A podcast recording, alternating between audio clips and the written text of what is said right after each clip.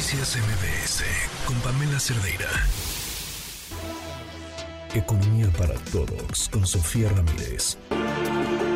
Sofía, ¿cómo estás? Muy buenas tardes. Buenas tardes, Pamela. Buenas y calurosas tardes. ¿Quién nos diera en septiembre con estos calores? Ya sé. Oye, me imagino que para ti revisar el, presupuesto de egresos ha de ser así como, como Santa Claus, ¿no? Así de, ay, hay mucho material. Pues mira, hay cosas muy interesantes y hoy voy a empezar por lo bueno, por economistas. O sea, el jueves solo va a ser lo malo. No, bueno, es que a ver, como siempre uno le busca lo que está mal, ¿no? No lo que está bien. Es un instinto de supervivencia. Claro, y yo hoy, porque, insisto, vengo saliendo de hablar de una comunidad de economistas, creo que voy a empezar por el final. Fíjate que veo bien, y esto es, ojo, muy importante, el presupuesto que se le asigna el próximo año en este proyecto de presupuesto de egresos que entregó la Secretaría de Hacienda a la Cámara de Diputados, porque diputados es quien puede aprobar el presupuesto de egresos de la Federación. Bueno, veo bien dos rubros. El presupuesto al Poder Judicial, que permanece prácticamente intacto, con una minúscula eh, incremento, digamos, cuando se había hablado de amenazar al Poder Judicial por la vía del presupuesto. Y punto número dos, el INE. El INE recibe el dinero que requiere, necesita con el incremento que solicitó.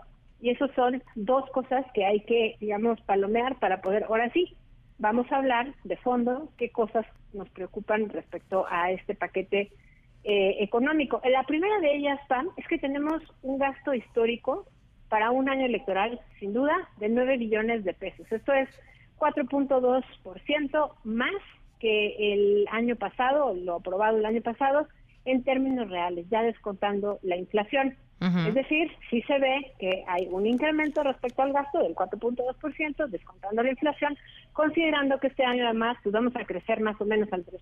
Entonces, se augura un presupuesto, digamos, de un gasto destacado. Hay en particular 19.2 pesos por cada 100 que vendrán de financiamiento, es decir, 19% del gasto va a venir de deuda. Eso nos preocupa porque hasta el ejercicio pasado pues habíamos tenido 14%. Entonces, el tener un incremento que se va a financiar el gasto corriente en 19% con deuda es problemático, por decirlo menos, porque es como si yo te dijera, Pamela, a ti, este año voy a gastar más en tarjeta de crédito, pero no voy a ingresar más. El siguiente punto problemático es justamente ese no vemos que vaya a haber más ingresos. De hecho, va a haber menos ingresos que el año pasado. Lo que sí va a haber es más gasto. Entonces, vamos a gastar más, lo vamos a financiar con tarjeta de crédito, o con algún otro tipo de financiamiento. Vamos a ingresar menos. ¿Por qué vamos a ingresar menos si se supone que vamos a crecer lo mismo que este año? Bueno, la Secretaría de Hacienda entrega un paquete con unos rangos, ¿no? Te dice vamos a crecer entre 2.5 y 3%, 3.5%. Ahí atínale. Ese rango es igual el año pasado que este año. El año pasado, sin embargo, Hacienda se aventuraba a decir puntualmente que íbamos a crecer al 3%. Este año nos estamos eh, eh, enfrentando a una estimación puntual de Hacienda que vamos a crecer al 2.6%. Es decir, el propio gobierno considera que el próximo año vamos a crecer menos. La pregunta es por qué. El supuesto que hay detrás es que, por supuesto, va a haber una ralentización en el crecimiento económico de Estados Unidos y, por lo tanto, pues una ralentización del crecimiento de este lado de la frontera y, por lo tanto, menores ingresos tributarios. Ahorita vamos al tema de si el crecimiento es un buen estimador de, los ingresos o no. Pero creo que otros tres rubros que me parecen muy importantes. Primero que nada, gasto social. Gasto social sigue siendo pues, uno de los grandes rubros que lo que más preocupa son dos cosas, que sigue creciendo, porque por supuesto va a haber más personas mayores, pero además va a haber más personas beneficiarias. Digamos que el gasto en pensiones asciende a casi eh, 2 billones de pesos, es decir, casi 12% más en términos reales que lo que se aprobó el año pasado. Esto equivale al doble de lo que se gasta en salud y 22% eh, del gasto total neto del próximo año. Es decir, estamos hablando que vamos a dedicar una cantidad muy importante al gasto en pensiones. Otro rubro, gasto en bienestar. El gasto en bienestar presupone varias cosas, pero 85% del gasto total en el ramo de bienestar se va a pensiones de adultos mayores, 85.5%. Y los niños y niñas de hijos eh, hijos de madres trabajadoras, bueno, pues ellos reciben menos del 1%.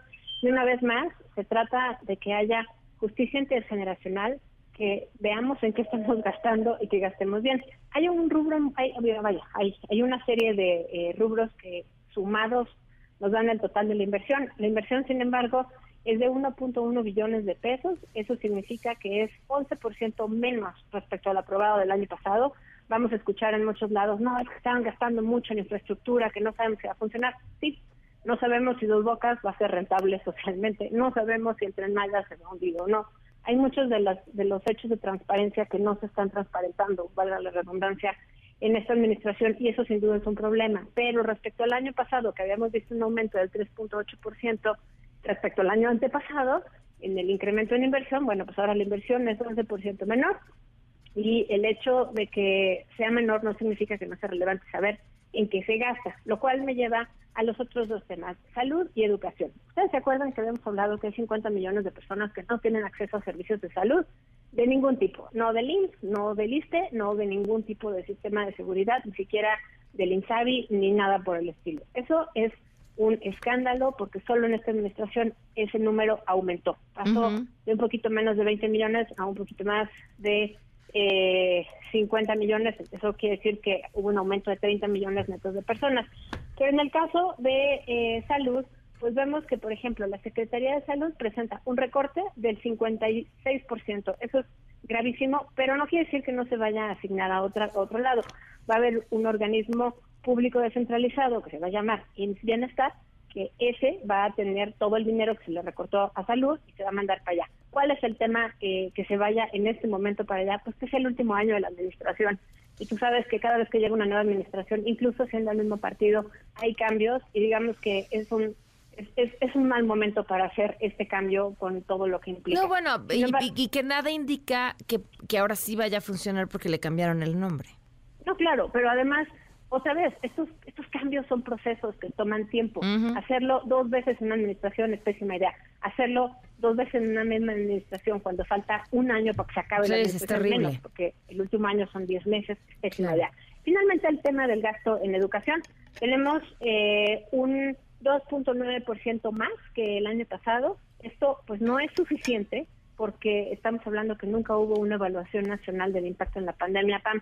Y yo que tengo hijos en edad escolar, me doy cuenta como todavía el rezago es brutal respecto a pues cómo eran las cosas antes de la pandemia.